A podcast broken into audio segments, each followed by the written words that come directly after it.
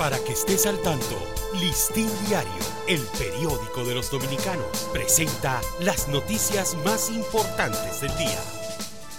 Buen día, comienza el fin de semana. Hoy es el viernes 28 de julio de 2023. El presidente Luis Abinader ha enviado señales claras en sus últimas actividades políticas de que se lanzará al ruedo electoral para buscar la reelección en las elecciones del 17 de mayo de 2024 por el Partido Revolucionario Moderno.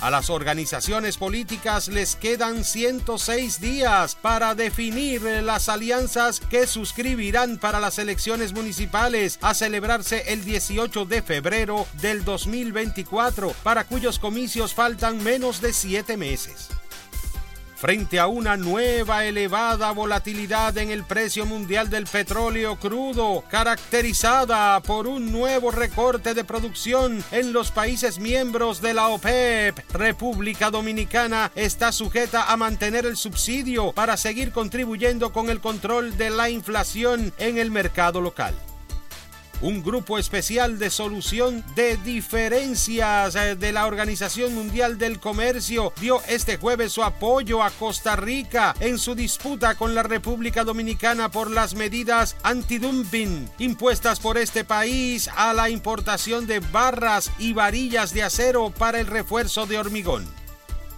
Durante varios operativos en la región norte del país, la Policía Nacional y el Ejército Dominicano desmantelaron varios puntos de drogas donde ocuparon cerca de 70 porciones de cocaína, crack y otros tipos de drogas. Estados Unidos urgió ayer a sus ciudadanos a hacer planes para abandonar Haití lo antes posible a través de medios comerciales debido a la violencia que registra ese país. Para ampliar esta y otras noticias, acceda a listindiario.com. Para Listín Diario, soy Dani León.